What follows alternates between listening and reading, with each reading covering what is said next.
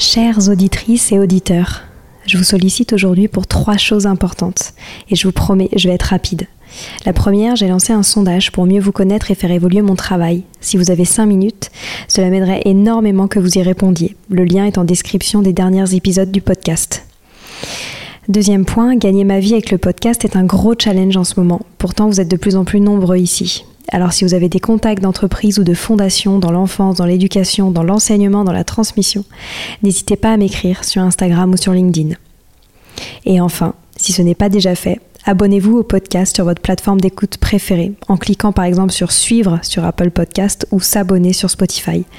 Cela m'aide beaucoup à remonter dans les fameux algorithmes des plateformes. En tout cas, je tenais à vous remercier infiniment d'être toujours aussi nombreux à nous écouter. À très bientôt.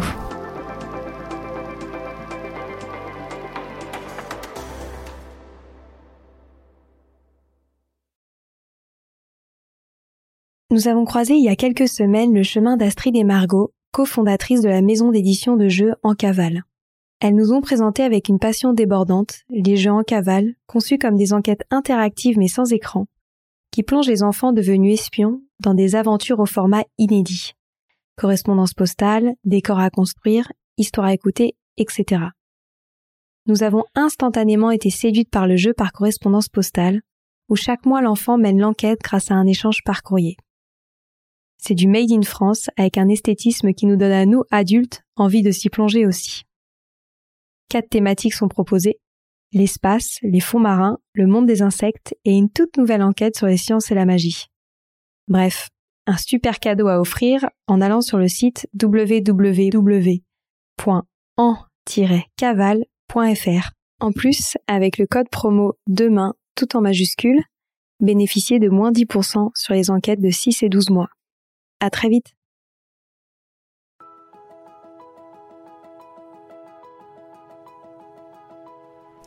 Bonjour à tous. Ici Stéphanie, c'est moi, et Sylvie Descleb pour un nouvel épisode du podcast Les adultes de demain. Les adultes de demain, c'est un échange autour de l'éducation et la parentalité pour éduquer autrement. C'est aussi un livre qui s'intitule Offrir le meilleur aux enfants aux éditions Atier. Vous trouverez le lien sur notre compte Instagram et sur notre site internet lesadultesdedemain.com.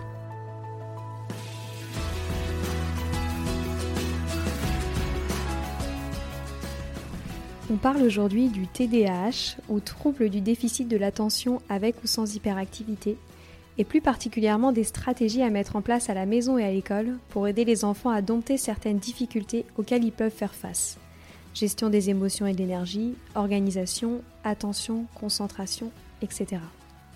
Ariane Hébert, psychologue, nous vient du Canada pour nous partager avec beaucoup de réalisme ces quelques astuces pour vivre ce quotidien pas comme les autres, avec plus d'apaisement. Je vous souhaite une très bonne écoute. Bonjour Ariane. Bonjour. Merci d'être avec moi aujourd'hui malgré le grand décalage horaire qui nous sépare puisque vous êtes au Canada. Oui, tout le plaisir est pour moi. Vous êtes psychologue et également la fondatrice de la boîte à psy, qui permet de répondre à un tas de questionnements autour de la famille. Enfin, vous êtes auteur à succès, et notamment sur les sujets du trouble du déficit de l'attention avec ou sans hyperactivité, le fameux TDAH. Euh, et c'est comme ça que je vous ai connu. C'est grâce à votre livre TDAH, la boîte à outils. Et c'est aussi pour ça qu'on est ensemble aujourd'hui. C'est pour, euh, pour parler de ce trouble. Et j'aimerais pour démarrer cette conversation que vous m'expliquiez pourquoi est-ce que vous avez décidé de travailler particulièrement sur le TDAH, pardon. Ben, en fait, euh, en début de carrière, euh, j'étais beaucoup impliquée dans le milieu scolaire. Et puis, euh, dans cet environnement-là, c'est là, qu'on les décèle le, plus souvent, les, les, enfants qui sont porteurs de TDAH. Et par surcroît, mon tendre époux est lui-même porteur de TDAH. En fait, je dirais qu'avant de, de, me connaître, il, se connaissait, mais il ne savait pas que, que ces quatre lettres-là s'apposaient à lui. Et donc, quand je l'ai connu, j'ai reconnu les traits en lui. Et euh, je me suis intéressée euh, d'autant plus à, ce trouble-là. Et puisque c'est un trouble génétique, j'ai eu la chance de, mettre au monde deux petites filles qui sont maintenant aussi TDAH. Alors euh, voilà, disons que j'avais un intérêt très personnel à approfondir ce trouble. Super. Et est-ce que vous pourriez nous rappeler en quoi il consiste ce trouble? Le TDAH, en fait, c'est un, trouble qui, à la base, je dirais qu'il est mal nommé parce que euh, le trouble du déficit de l'attention, ça laisse supposer que les gens dont, qui, sont, qui en sont atteints pardon, euh, ne sont pas capables d'être attentifs, alors que ce n'est pas tout à fait le cas. Ce sont des gens qui sont capables d'attention, mais en certaines circonstances seulement, et leur attention est très mal régulée. Donc, c'est surtout un défaut d'inhibition que le trouble entraîne et qui occasionne beaucoup de difficultés. Alors, quand on parle d'inhibition, on peut penser, par exemple, bien entendu, aux stimuli qui viennent de l'environnement. Donc, l'individu porteur du TDAH a du mal à faire fi de ces stimuli-là, à ne pas en tenir compte.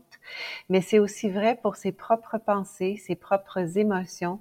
Donc, ce sont des gens qui vont manquer d'inhibition par rapport à leur euh, réaction émotive. Ils vont devenir, euh, souvent, on va les traiter de, drama queen ou de, de, de. Euh, et euh, bien souvent aussi, le trouble va arriver avec des traits d'anxiété parce que les gens ont du mal à arrêter leurs propres pensées. C'est l'autoroute des pensées, comme j'aime l'appeler, dans leur esprit. Et euh, donc, les pensées catastrophes ont tout l'espace pour faire boule de neige en un temps record. Euh, donc voilà, essentiellement, le, trouble du déficit de l'attention, je le répète, c'est un défaut d'inhibition qui entraîne des, lacunes et des, des, embûches à plusieurs plans. Et ça représente euh, quel pourcentage euh, de la population, et notamment lorsqu'on s'intéresse aux enfants? C'est environ 5 à 7% Je vous dirais que la prévalence varie d'un milieu à l'autre. C'est quand même euh, la, prévalence ne change pas en fonction des pays ou des régions. Alors, euh, on a cette assurance-là, en guillemets, que ce n'est pas euh, lié à, quelque chose qui pourrait être dans l'eau, euh, dans, un secteur ou dans un autre. mais ça reste que la, variabilité de ces chiffres-là, je pense que c'est plus dû aux techniques, aux stratégies de recherche, beaucoup plus que qu'à la réelle qu'une réelle variation dans la population. Hmm. Et comme vous l'avez dit, il y a des chances, donc, enfin, il est prouvé que ce TDAH se transmet d'un point de vue génétique. Exact. Euh, est-ce qu'il peut venir, euh, est-ce qu'on sait également euh, d'où peut venir ce trouble? En fait, on dit qu'il est environ à 75 à 80% génétique. Donc, c'est un gène qui est quand même très important, aussi important que le gène de la grandeur, par exemple. Alors, euh, nécessairement, c'est la loterie génétique, mais si un parent en est porteur, il y a beaucoup plus de chances que, que sa progéniture le soit également. Autrement, euh, on sait qu'il y a un lien direct avec euh, la prématurité, donc les, les, petits bébés qui naissent avant terme. il y a d'autres facteurs aussi, comme par exemple la consommation de tabac durant la période de, de la grossesse, des commotions cérébrales, certaines conditions comme ça, en fait, des, accidents euh, qui, euh, qui ont des impacts sur les lobes frontaux. Euh, mais somme toute, c'est vraiment la, la, plus grande proportion, c'est la proportion génétique. Hmm. Et à partir de quel âge est-ce qu'on peut se poser des questions sur le fait que son enfant est potentiellement porteur de TDAH ben, je vous dirais qu'on les diagnostique à partir de 6 ans, du moins au Québec, euh, simplement parce que les outils sont beaucoup mieux euh, développés à compter de cet âge. Pour les plus jeunes, on a moins d'outils, donc euh, c'est beaucoup plus difficile.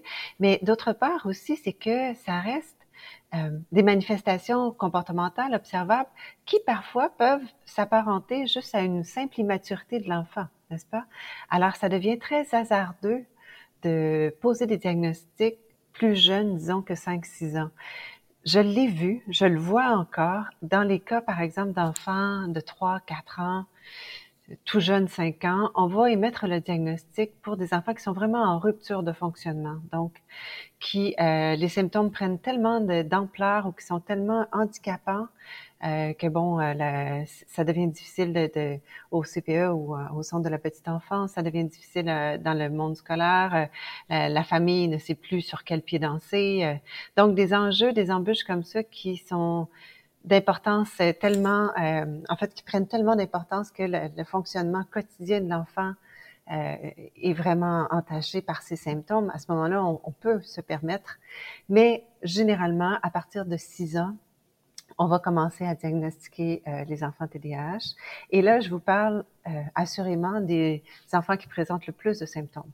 Parce que le, bien souvent, c'est euh, davantage, en fait, plus vieux, dans le cadre de leur cheminement scolaire, on va se rendre compte, par exemple, que euh, les traits d'inattention sont de plus en plus manifestes ou euh, au fur et à mesure que l'enfant vieillit, alors que on lui permettait de bouger beaucoup au premier cycle primaire. Euh, maintenant, quand, quand, il vieillit, quand il devient plus près de l'adolescence, on s'attend de lui à ce qu'il reste assis plus longuement ou concentré plus longtemps et on se rend compte qu'il n'y parvient pas, ce genre de choses-là. Alors, normalement, là, en fait, encore une fois, au Québec, je vous dirais que la majorité des diagnostics se passe autour de 8 à 12 ans environ. Et quels sont les signaux qui peuvent nous interpeller en termes de, enfin, quand on est parent, euh, où on peut se poser des questions justement sur euh, est-ce que son enfant est porteur de ce trouble ou pas? Il y a des traits d'agitation qui dépassent ce qu'on observe normalement euh, chez un enfant du même âge. Donc, encore une fois, il y a une distinction à faire entre un enfant énergique et un enfant hyperactif. Donc, souvent, euh, ce sont, on les appelle des petits lapins énergiseurs. Là, on a l'impression qu'on ne vient pas à bout de leur euh, énergie, de leur agitation. Ça, c'est un des traits qui est facilement observable. Alors, celui-là, c'est celui qui va souvent conduire les enfants à être diagnostiqués en premier. Donc, les enfants qui sont porteurs de ce symptôme vont souvent être repérés beaucoup plus rapidement que les autres parce qu'on les voit, on, porte les yeux sur eux, puis on, voit qu'il y, a toujours quelque chose qui, est agité, que ce soit les mains, les pieds, euh, euh, incapable de demeurer assis sur ses deux fesses, constamment en train de remuer sur sa chaise, ce genre de choses-là. Euh, autrement, les traits d'inattention aussi, euh, on, va surprendre les enfants à tomber dans la lune ou à sembler absents, ou encore euh, on leur donne de l'information et ils semblent ne pas retenir cette information-là. Ces traits d'inattention-là sont, sont, beaucoup plus difficiles à observer à l'œil nu. Alors souvent, ça va être une chute au niveau des résultats académiques qui va questionner les parents ou les enseignants.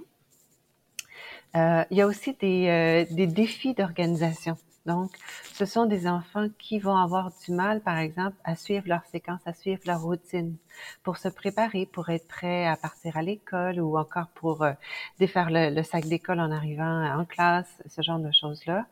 Et euh, ils ont beaucoup de mal, d'ailleurs, et on pourra en reparler, ça fait partie des symptômes, mais ils ont beaucoup de mal à surveiller le temps qui passe. Alors, euh, ils vont amener, en fait, ils vont euh, accuser des retards, des délais dans leur fonctionnement, simplement parce qu'ils perdent de vue euh, le, temps qui file et ils ont l'impression d'avoir tout le temps euh, devant eux.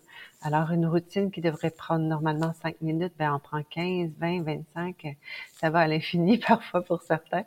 J'ai vécu ça, moi, avec une de mes filles qui était incapable de surveiller le temps. Alors, se faire euh, une queue de cheval, ça pouvait être un processus de 30 minutes. Alors, euh, donc voilà, euh, ça, c'est des symptômes qui, encore une fois, sont plus facilement observables. Les défauts aussi d'inhibition sur le plan des émotions, comme je disais tantôt, ça fait des enfants qui sont très réactifs. Euh, souvent, ça va tomber dans l'impulsivité. Alors, des enfants qui vont réagir promptement à, à tous les stimuli euh, qui, qui, pourraient être irritants pour eux. Euh, ce sont des enfants qui parfois vont faire des crises de colère euh, démesurées ou beaucoup trop fréquentes.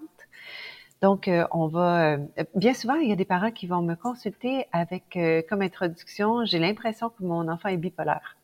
Alors, non, non, je les rassure, ce n'est pas de la bipolarité, c'est simplement des, un défaut d'inhibition, donc euh, une surréactivité face aux stimuli euh, euh, irritants.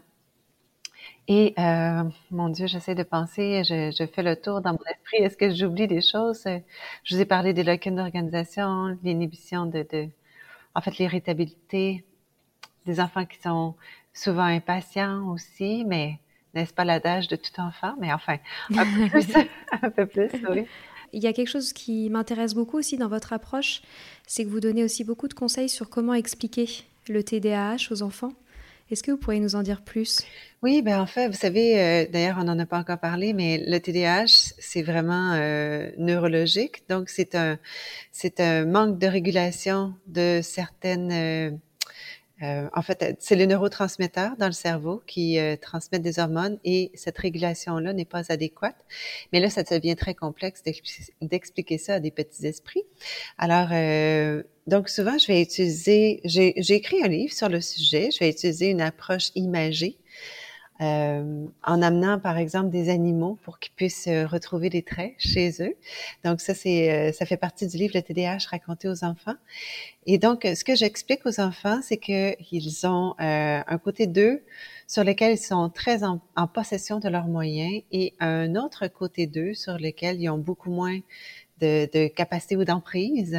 Et quand cette, cette, ce deuxième volet-là euh, survient, eh ben, euh, ils ont des choses à mettre en place, des efforts à faire pour euh, rattraper un espèce de contrôle, mais ça reste que cette impulsion, cette impulsion-là, pardon, euh, peut dépasser leur capacité. Alors, euh, comme je disais, donc, euh, j'utilise par exemple le chat et le loup-garou pour expliquer aux enfants que parfois tu es tout doux, tu es très calme, tu es très avenant, tu es très gentil, et là, tout d'un coup, sans que tu t'en rendes compte, tu te transformes en loup-garou et à ce moment-là, tu deviens irritable, tu deviens colérique. Donc ça, ça réfère vraiment au côté impulsif des enfants. Euh, L'idée, c'est de enlever en quelque sorte la culpabilité qui pourrait venir avec les symptômes du trouble, mais par contre, il faut néanmoins les responsabiliser parce que euh, en dépit du fait que c'est plus fort que toi, que c'est euh, que c'est malgré toi, il y a quand même des stratégies que tu peux te donner pour euh, augmenter ton emprise sur tes symptômes et en fait pour diminuer l'impact de ces symptômes-là dans ton quotidien. Alors, mmh euh, et puis j'invite toujours les parents aussi quand on procède à l'évaluation, justement à ne pas parler d'évaluation, à parler euh, davantage de, de de recherche ou en fait de découverte sur comment fonctionne ton cerveau. Euh, donc, c'est, euh, ce sont des épreuves qui vont t'aider et qui vont nous aider à mieux te connaître. Mais j'aime pas qu'on les mette sous la loupe en disant qu'on a des examens ou qu'on a des tests parce que ce que je ne veux pas, c'est que ces enfants-là se sentent euh, non seulement différents, mais se sentent coupables ou en fait pris à défaut d'avoir quelque chose qui cloche chez eux. Là, vous comprenez? Et comment est-ce qu'on arrive à les responsabiliser là-dessus? En leur enseignant les stratégies, on a un bout de chemin à faire en tant que parent ou intervenant, bien entendu, parce que ça demande des efforts ou des, façons de faire différentes euh, par rapport à un enfant qui n'est pas TDAH. Par contre, euh, le, discours que je tiens souvent auprès des enfants, c'est de dire, en fait, c'est comme c'est comme la vision. Si tu as un problème de vision, ce n'est pas ta faute. Si tu portes ou pas tes lunettes, ça, c'est ta responsabilité. Alors, le TDAH, c'est un peu la même, la même chose. Euh, tu n'es pas coupable d'avoir un TDAH, mais une fois qu'on t'a enseigné les stratégies pour t'aider, c'est de ta responsabilité de les déployer, ces stratégies-là. Donc, euh, parmi les stratégies, bien entendu, ça va dépendre de quels symptômes euh, il est question, mais par exemple, si on pense au trait d'inattention, souvent les enfants vont avoir du mal à rester attentifs, donc à ne pas se laisser distraire par ce qui se passe dans leur, environnement. Et donc, les stratégies qu'on va déployer pour ces enfants-là vont être, euh, premièrement, d'épurer l'environnement première stratégie très simple et très efficace. Donc, encore une fois, j'ai des parents qui vont me dire, oui, mais j'observe que mon enfant a du mal à avancer dans ses devoirs quand la télévision est ouverte. Ben, ça, c'est la base. Hein. La télévision ne devrait jamais être ouverte pendant qu'on fait les devoirs. Donc, euh, des choses comme ça, mais aussi euh, les, enfants vont être euh, facilement dérangés par d'autres stimuli auditifs qui sont pas aussi distrayants que la télévision. Ne serait-ce que le bruit de maman qui s'affaire aux casseroles dans la cuisine ou le bruit du petit frère qui joue parce que lui, il n'a pas encore de devoir. Alors, on peut utiliser, par exemple, des coquilles insonorisantes, des espèces d'écouteurs sans bruit ou encore qui, qui émettent des bruits blancs ou des bruits écrans ça, c'est très efficace. C'est efficace aussi en classe. Donc, quand on demande aux enfants de travailler avec concentration, on met les coquilles. Bien entendu, pas pendant que l'enseignant hein, donne des explications, euh, mais les coquilles, ça peut être très aidant. On a aussi euh, des isoloirs en classe, donc euh, on appelle ça les petites cachettes. Là, c'est fait souvent avec avec des panneaux de carton, des trucs comme ça. L'idée, c'est juste de, de créer une obstruction visuelle, en fait, d'empêcher les stimuli visuels d'arriver d'arriver à l'attention des enfants. On va bien entendu privilégier une place à l'avant de la classe, tout près de l'enseignante, qui va pouvoir ramener l'enfant ou signaler à l'enfant que là, il, semble être inattentif tout d'un coup. Euh, on va éviter de placer l'enfant près des fenêtres, par exemple, pour ne pas être distrait par l'écureuil qui grimpe à l'arbre ou le, camion qui passe dans la rue, ce genre de distracteur-là. Euh, d'autre part, on va aussi utiliser des stratégies, par exemple, pour euh, l'agitation motrice. Alors, euh, on a des, ce qu'on appelle des coussins lourds. Ici, je ne sais pas pourquoi, mais les coussins sont à peu près tous en forme de lézard. Alors, on a pris l'habitude de les appeler les lézards lourds. Mais ce sont des, ce sont des coussins, en fait, qui ont un poids, c'est proprioperceptif. C'est, c'est fait euh, de billes ou de sable, de trucs comme ça. Et euh, on dépose ça sur les jambes de l'enfant. Donc, ça crée une espèce de, d'impression de pesanteur. Ça aide un peu à rester assis. Quand je dis ça aide un peu, c'est bon, c'est efficace. Euh, cependant, il ne faut pas penser que parce qu'on met un poids sur les jambes de l'enfant, ça y est, on est parti pour trois heures d'affilée. Donc, euh, c'est bon à coup de 20 minutes, je vous dirais environ, mais des fois, ça va être suffisant pour faire la période des devoirs ou encore un travail en classe. Euh, on a aussi les pédaliers. Donc, ce sont des bureaux qui sont munis de pédales de vélo en dessous. Alors, l'enfant peut pédaler tout en effectuant ses tâches. Ça lui permet de bouger sans déranger. On a ce qu'on appelle des discocites. Alors, c'est un petit coussin de positionnement et c'est bosselé, ce coussin-là. Euh, donc, le but, c'est pas de, de déranger l'enfant euh, sur son assise, c'est plutôt de, de l'inviter, en fait, de le déstabiliser. Donc, euh, lorsque l'enfant est assis sur ce coussin de positionnement-là, ça bouge un peu, c'est pas aussi stable qu'une chaise, par exemple, et donc ça l'oblige à contracter un petit peu les muscles du tronc et euh, d'être actif en mouvement sans que ça paraisse trop. Alors, ça aussi, c'est une façon de le faire bouger sans déranger. On a des produits de motricité pour la main, des balles, par exemple, anti-stress ou des, des tangles, des choses pour faire bouger les doigts. Euh, donc, ça, c'est tous des outils qui sont efficaces autant pendant la période de devoir que euh, qu'en classe, je répète. En classe aussi, euh, en fait, dans, les, dans notre système scolaire, dans les écoles, il y a plusieurs euh, milieux qui ont mis en place des parcours moteurs. C'est très bien, ça, c'est vraiment très efficace. Alors, par exemple, dans le corridor, il va y avoir des, des stations où l'enfant doit d'abord sauter, ensuite courir d'un endroit à l'autre, faire des pressions sur le mur, ce genre de trucs-là. Et ça permet à l'enfant de libérer un peu d'énergie avant son retour en classe. Tous les trucs dont je suis en train de vous parler, les stratégies qu'on utilise, là, malheureusement, elles ne sont pas universelles cependant. Alors, un parcours moteur peut très bien fonctionner dans le cas d'un enfant. L'inviter, l'amener à bouger, à se dépenser un peu, et lors du retour en classe, ça va beaucoup mieux, il est beaucoup plus concentré. Pour un autre, ça peut avoir complètement l'effet inverse. Donc, le fait d'avoir fait un parcours moteur comme ça, ça vient d'avoir gonflé son agitation. En fait, on vient de l'exciter. Et là, de retour en classe, c'est pire que pire. Euh, on n'a plus de, de capacité d'attention ou en fait, il devient très, très agité. faut voir. Il faut vraiment les essayer pour voir euh, la réponse euh, de l'enfant à l'intervention. Alors, euh, donc, je vous ai parlé vraiment des stratégies pour l'attention, pour l'agitation. En ce qui concerne euh, les émotions, c'est plus difficile hein, parce que ce n'est pas à coup justement de, stratégies comme ça qu'on vient à bout de la montée d'émotions. Alors, c'est vraiment, on tombe là, dans, dans l'éducation. Alors, on va utiliser beaucoup, euh, par exemple, les, les images, le volcan de la colère, les, les, les, les monstres de la peur. Donc, des images pour exprimer, expliquer à l'enfant pour qu'il comprenne bien, en fait, de, on va l'inviter à reconnaître ces signes, les signes qui indiquent que là, ouf, il commence à être réactif. Et on va lui enseigner aussi les stratégies pour se retirer ou pour s'apaiser dans ces moments-là. Mais souvent, les parents vont me dire, par exemple, écoute, sur le plan de l'attention, ça va, on a mis des choses en place, on a des outils.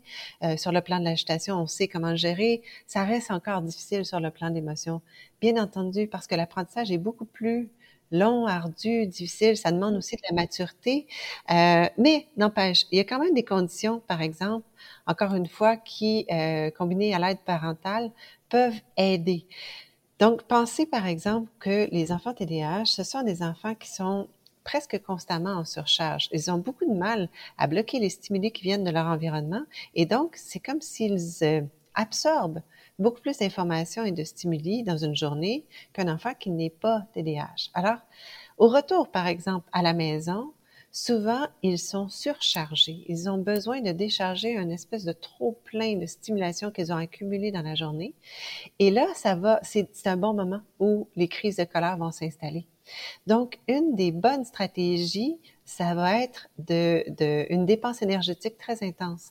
Donc, le, moment, le retour de l'école et le moment où on passe au devoir, où on s'installe en famille, ou ce genre de, de moments plus calmes, on va inviter l'enfant à devenir très, très énergique. On va aller sauter dans le trampoline, on va, euh, on va courir, on va jouer au mini-hockey dans la rue, on va, on va faire des activités là, vraiment où il se dépense euh, de façon significative.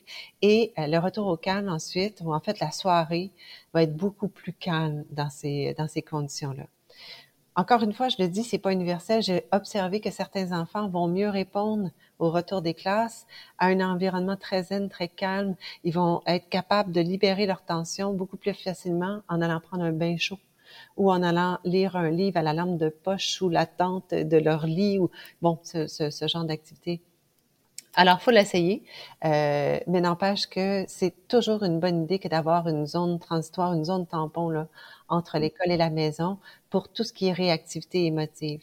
Parce que vraiment, ça, c'est vraiment très, très, très souvent observé, là, les enfants qui ils, se contiennent en classe, ils essaient de bien faire dans le système scolaire, dans leur environnement d'école, mais ils arrivent à la maison et là, les parents ont le privilège d'avoir droit à cette décharge-là et ça peut devenir difficile dans le contexte familial, très demandant, très demandant pour les parents.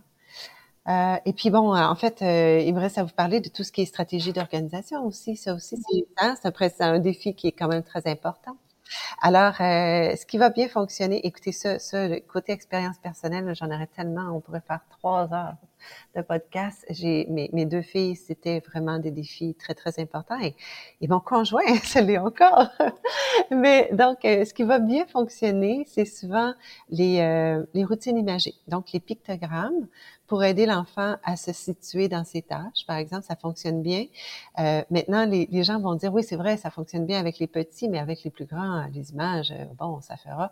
C'est faux. Euh, même avec les plus grands, je veux dire, j'utilise encore les pictogrammes pour signaler à mon conjoint y une brassée qui doit être mise dans la sécheuse. Alors, euh, ces, rappels visuels-là sont très aidants. Cependant, ne tombez pas dans le piège de, comment dirais-je, de surpasser vos pictogrammes, en ce sens où si vous mettez une séquence imagée visuelle pour votre enfant, ça serait une erreur que de lui dire, écoute, je regarde là l'image, la séquence des pictogrammes, là, tu vois bien, tu as oublié de faire ton lit. faut pas lui dire parce que à ce moment-là, vous venez d'annuler l'effet du pictogramme. Alors, quand vous installez le pictogramme, vous devez toujours le référer à son pictogramme. Va voir sur ta séquence, il te manque une étape.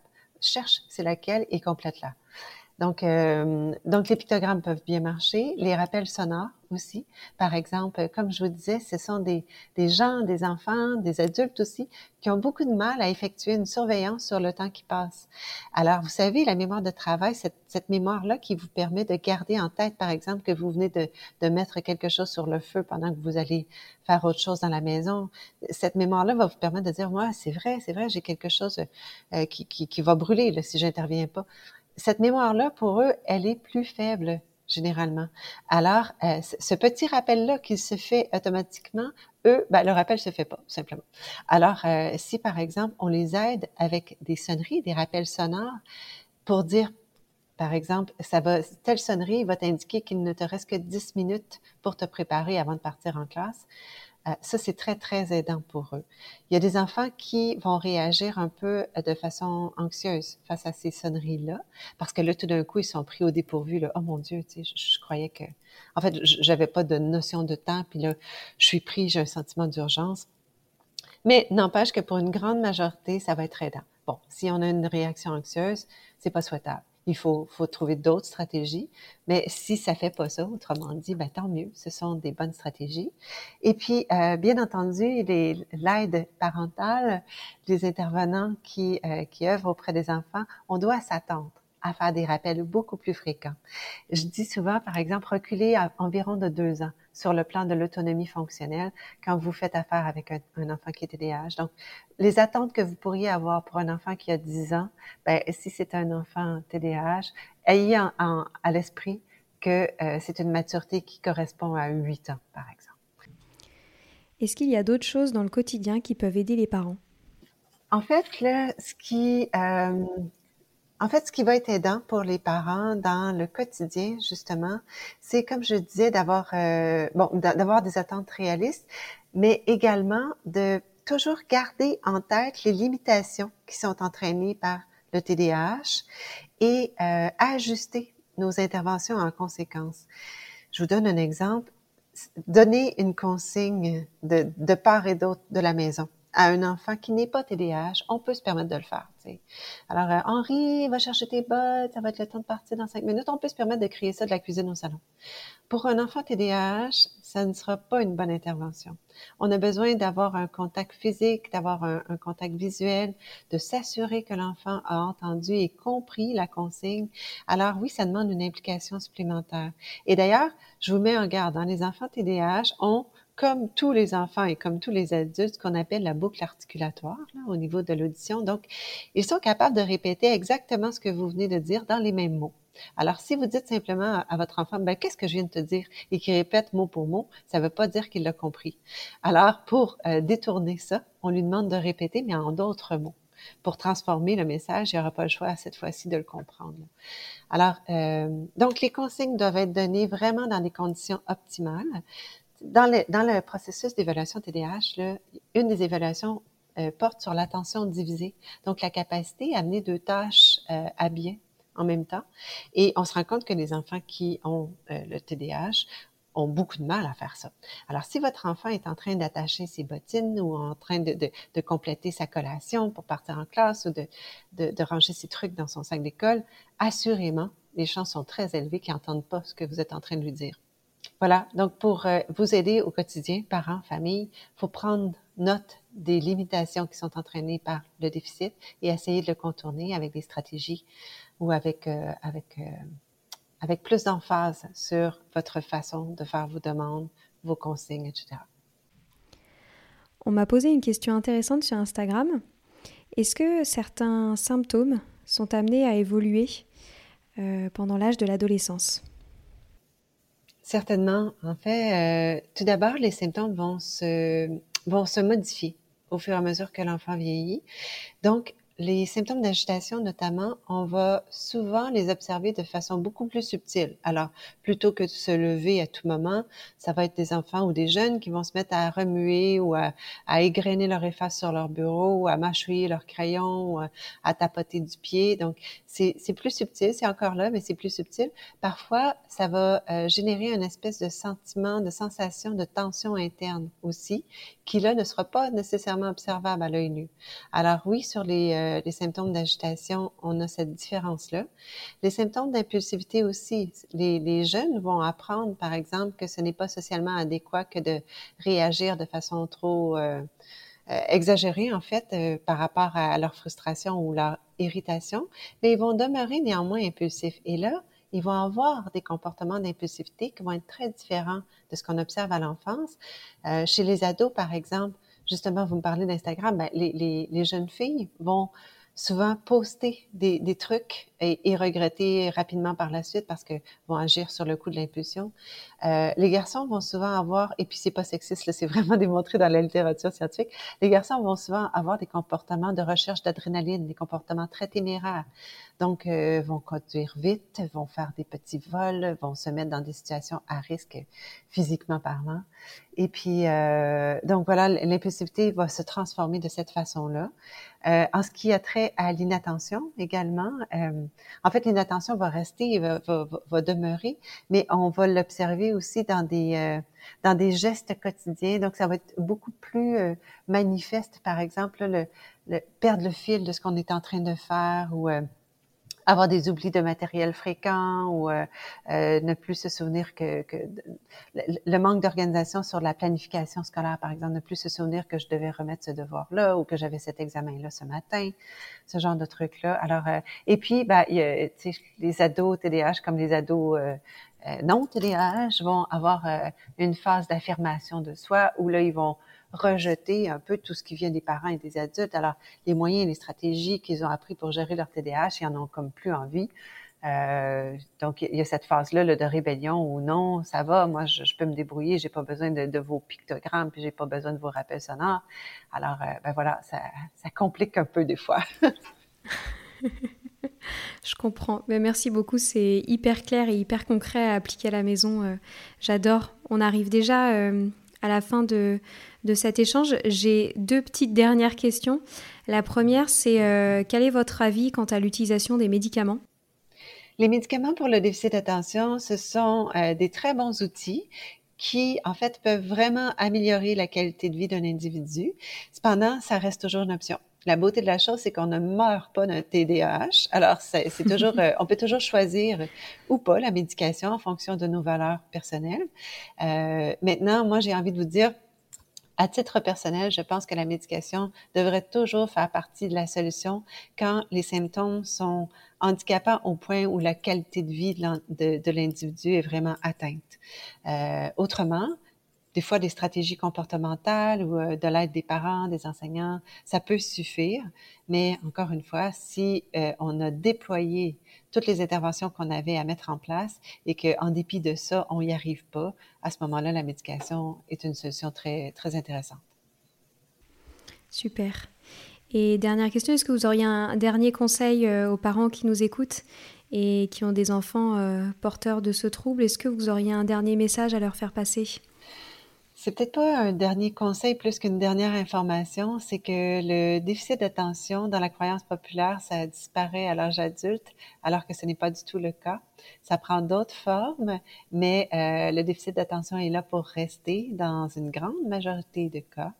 Alors, euh, j'ai envie de, de, vous dire, attendez-vous à avoir des petits défis tout au long de votre parcours, mais, mais croyez-moi, je vis avec trois à la maison et c'est des êtres extrêmement attachants. super, et eh ben merci beaucoup euh, Ariane, c'était vraiment super. Euh, j'ai adoré cet échange et vraiment j'invite euh, mes auditeurs à se procurer vos livres parce que voilà, ils, vont encore plus loin dans, tout ce que vous avez évoqué et donnent vraiment des outils concrets à la maison. Donc super, super boulot. Je vous invite aussi à consulter le site www.laboîteapsy.com et vous avez aussi beaucoup d'outils sur le site internet pour adresser le TDAH. Trop bien. Eh ben, merci beaucoup, Ariane. Je vous souhaite euh, une belle journée. Merci. Canadienne. Oui, dans le froid. Merci. Bonne journée. À bientôt. Au revoir. Voilà, c'est fini pour aujourd'hui. On espère que cet épisode vous a plu. Avant de se quitter, on a quand même besoin de vous. Si après avoir écouté cet exposé, vous ressortez avec plein d'idées pour apporter le meilleur aux enfants, n'oubliez pas de nous laisser 5 étoiles et un petit commentaire sur Apple Podcast, sur iTunes ou toute autre plateforme d'écoute de podcast. Cela nous aidera à mieux ressortir et surtout à nous motiver pour continuer cette aventure ensemble. Si vous avez des suggestions, des idées de thèmes, des questions à poser, n'hésitez pas à nous contacter sur les réseaux sociaux, Instagram ou LinkedIn, en tapant Les adultes de demain. Nous serions ravis d'échanger avec vous. Si vous souhaitez en savoir davantage sur Sylvie, je vous invite vraiment à aller voir son blog sylvidesclep.com ou à la suivre sur Instagram en allant sur son profil Sylvie Desk, D-E-S-C-du-bas Montessori. Enfin, si vous souhaitez en savoir plus sur le calendrier des prochaines formations Montessori, rendez-vous sur www.apprendre-montessori.fr. On a hâte de vous retrouver vite et à très bientôt sur les adultes de demain.